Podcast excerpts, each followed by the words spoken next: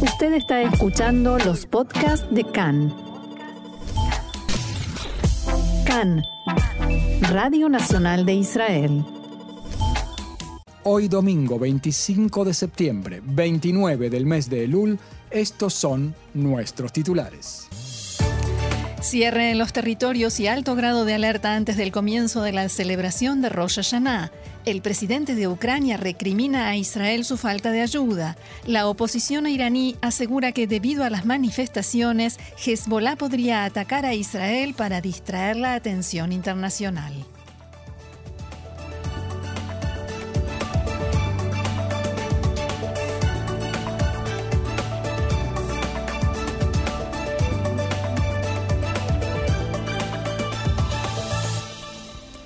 Vamos entonces al desarrollo de la información. Un palestino resultó muerto en un enfrentamiento con las fuerzas israelíes cerca de Nablus esta madrugada.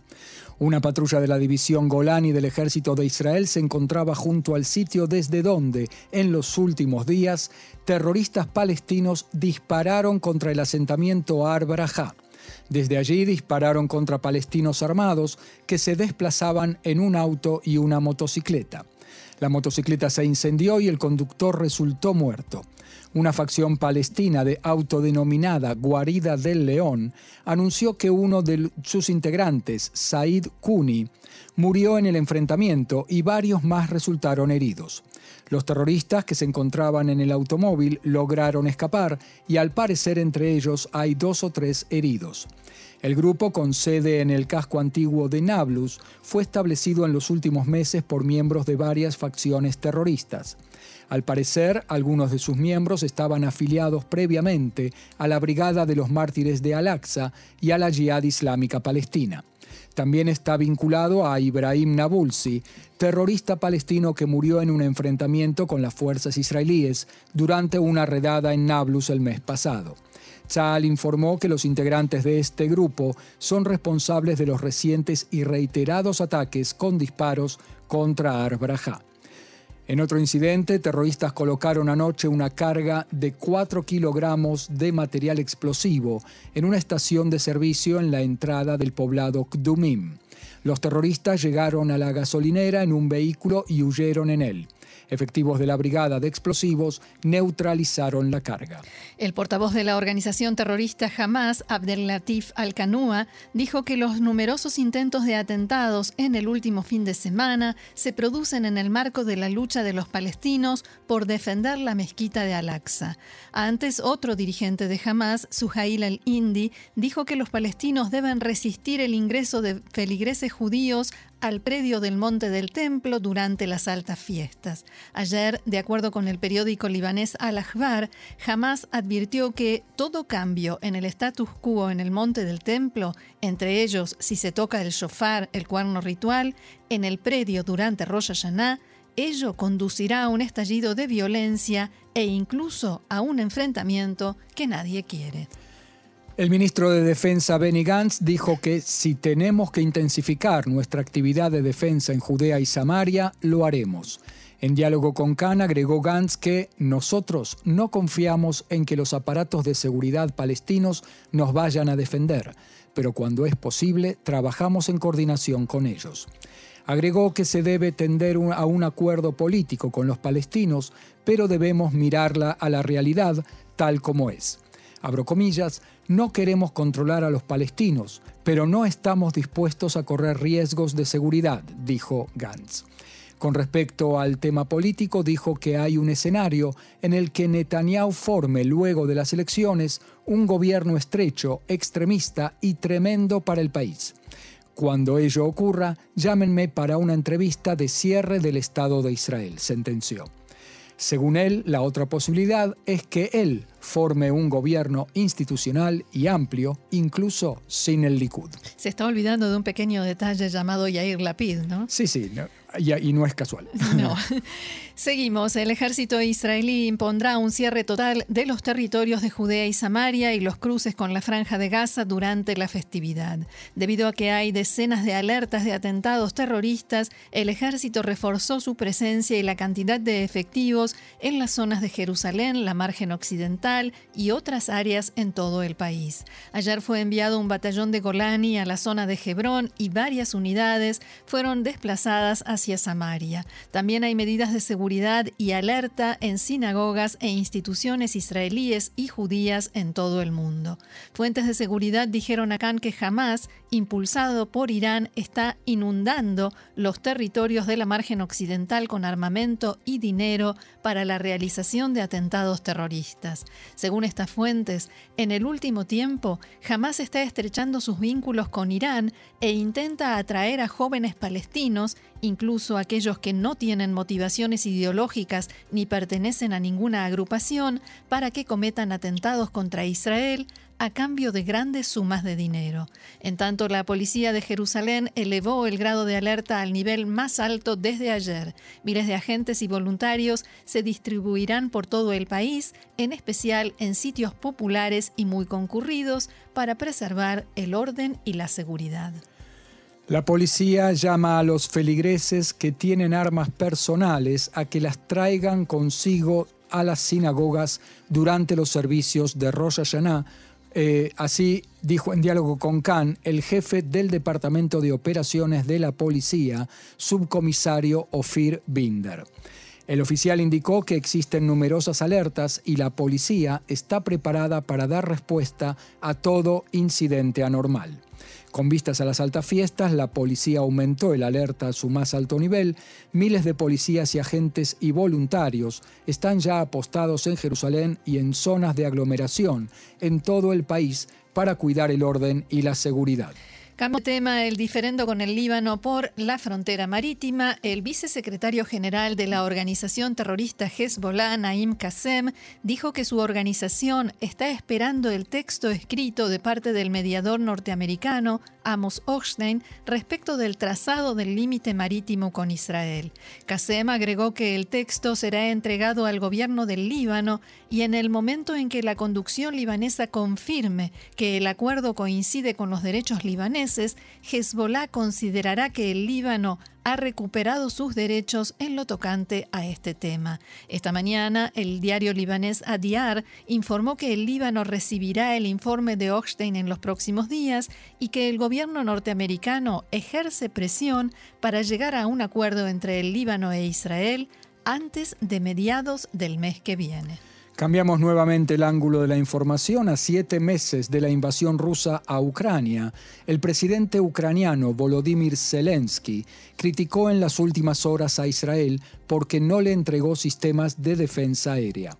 En una entrevista que concedió este fin de semana al canal francés TV5 Mundo, Zelensky dijo que, si bien es consciente de las sensibles relaciones con Rusia y la actividad militar de Israel en Siria, se siente, en sus palabras, abrumado por el hecho de que Israel se niega a ayudarlo.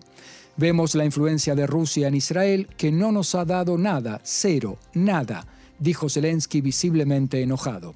Comprendo que ellos deben defender su país, pero he recibido información de nuestros servicios de inteligencia que indica que Israel está exportando sus sistemas de defensa a otros países.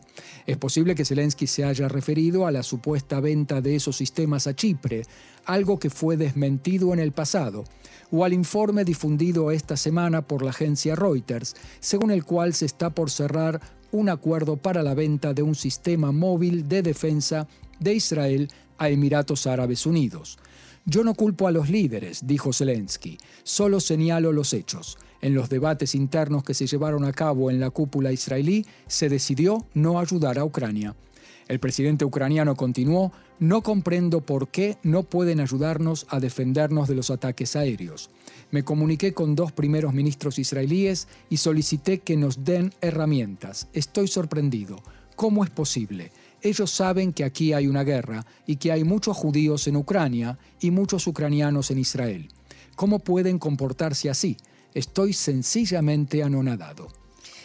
Bien, y cambiamos otra vez de tema. Un funcionario ha llegado al líder de la autoridad palestina, Abu Mazen, criticó duramente el discurso del primer ministro israelí Yair Lapid en la ONU, en el que determinó que un acuerdo de dos estados con los palestinos es lo correcto para Israel, y dentro de un ratito vamos a hablar más en profundidad sobre esto. Entrevistado en la televisión palestina, el portavoz del presidente Abu Mazen, Nabil Abu Rudeina, dijo que el liderazgo palestino ha perdido la confianza en Israel Israel e indicó que las palabras de Lapid contradicen las del ministro de Defensa, Benny Gantz, que declaró que no cree en la solución de dos estados. ¿De qué fronteras habla Lapid y cuándo se llevará a cabo la solución de dos estados? Un estado palestino será creado pura y exclusivamente sobre las fronteras de 1967 y su capital será Jerusalén Oriental, dijo Abu Rudeina. Y otro tema. La empresa Panels Politics llevó a cabo una encuesta especial que publica hoy el diario Mariv, que concluye que la mayoría de los israelíes piensan que Israel es un buen lugar donde vivir y están satisfechos con la vida aquí. Yo estoy de acuerdo. Yo también. Veamos en detalle esta encuesta. El 65% de los israelíes respondieron que Israel es un buen lugar donde vivir. El 33% de los encuestados respondieron que no lo es y un 2% no respondió. El análisis de los resultados indica que el nivel de satisfacción con la vida en Israel aumenta con la edad. Quienes piensan que Israel es un buen lugar donde vivir se dividen así. 77% de los encuestados mayores de 61 años de edad, 51%, 51 de los encuestados menores de 29 años de edad. La opinión positiva sobre la vida en Israel es mayor entre los religiosos, 79%, y los ortodoxos, 69%, frente a un 59% de los israelíes laicos. Además, los hombres, 64%, están más contentos con la vida en Israel que las mujeres, un 54%. A continuación se planteó el tema de la amenaza existencial contra Israel o su continuidad y así respondieron los encuestados. El 62% cree que el Estado de Israel es un hecho consumado. Solo el 23% piensa que está en peligro existencial. Un 15% no supo o no quiso responder. ¿Y qué preocupa a los israelíes? El costo de vida es el tema principal, la mayor preocupación y así lo indicó el 68% de los encuestados. En este punto no hay diferencia entre los distintos grupos de población, religiosos, laicos, hombres, mujeres, jóvenes, mayores. Para todos, este es el asunto más preocupante. Porque todos vamos a los mismos supermercados. Sí, la pregunta es, Roxana, si a la hora de votar eso se refleja y eso está en, ¿En qué medida? ¿eh? Claro, es verdad. Los otros temas que preocupan a la población israelí en orden de prioridad, según esta encuesta, son los siguientes. El terrorismo palestino, 32%. El precio de la vivienda, 18%. La criminalidad, delitos, 13%. La falta de estabilidad política, 12%. La amenaza externa a la seguridad, 8%. Las relaciones entre judíos y árabes entre, en Israel, 8%. La grieta entre izquierda y derecha, 8% también. La salud, 6%. Las relaciones entre laicos y religiosos, apenas un 4%. Es interesante. sí. Bienestar, 3%. Y medio ambiente, atención, 1% nada más. Y es interesante esto que marcás de las relaciones entre laicos y religiosos en un lugar tan bajo de las preocupaciones, porque en eso están basando muchas de, se, están basando muchas de las campañas electorales. Y una vez más los políticos parecen que no tienen mucha idea de qué le interesa y qué preocupa a la gente. Y el medio ambiente, que es sí es importante en Israel hay mucha actividad en eso, pero la conciencia está un poquito en déficit y eh, en algún momento va a tener que subir indefectiblemente. Así es. En el muro occidental, el Kotel en Jerusalén, participaron anoche unos 40.000 feligreses judíos en los servicios religiosos de Slijot, es decir, plegarias de perdón y arrepentimientos, arrepentimiento de la víspera de Rosh Hashanah, el año nuevo judío. El servicio religioso contó con la participación del rabino principal Sfaradí de Israel, el rabino Shlomo Amar, y el servicio fue transmitido en directo en pantallas gigantes en los costados del cótel, como así también en las inmediaciones del predio e incluso en las murallas de la ciudad vieja en la capital, Jerusalén.